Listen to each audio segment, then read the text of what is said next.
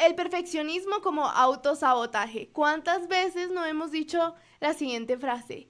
Quiero hacer esto, pero no lo haré hasta que tenga esto. Hasta esto, hasta esto. Y es que al parecer nunca es suficiente para lograr nuestras metas. Nunca somos suficientes para empezar un nuevo camino. Por eso muchas veces nos decimos a nosotros mismos, me siento estancado, siento que no he avanzado nada. Pero en realidad hemos hecho algo para cambiar, hemos hecho algo para avanzar, nos estamos moviendo o solamente pensamos. Porque es que entre pensar y hacer hay una brecha bien grande. Y es que así es el mundo de las ideas, ¿no? Las ideas viajan hasta que encuentren una mente capaz de ejecutarla.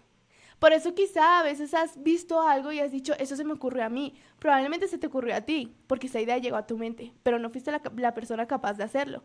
¿Por qué? Porque sentiste que algo te faltaba para poder hacerla.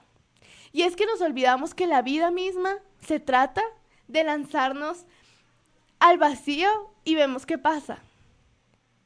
Porque es que quererlo planificar todo puede que esté bien, pero a veces, a veces realmente eso es como ponernos el pie, porque no nos deja empezar nada nuevo.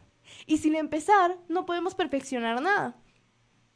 Te lo digo porque lo del podcast ah, fue un proyecto que siempre he tenido. Pero nunca lo había empezado porque siempre me faltaba algo. Siempre me faltaban los equipos, siempre me faltaban las luces, los micrófonos. Cuando yo de iluminación no tengo idea. Cuando de audio no tengo ni idea. ¿Y cómo voy a aprender si no empiezo?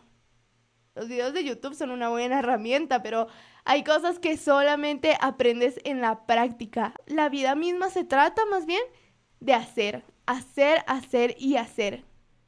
Y yo sé que a veces también te da miedo el, fracasar, el hacerlo y fracasar. Pero es que como quieres tener éxito en algo cuando eres primerizo, ¿no? Es la experiencia misma la que te va a enseñar cuál es el camino correcto. Así que, por eso, les doy la bienvenida a mi podcast. Hace falta una vida.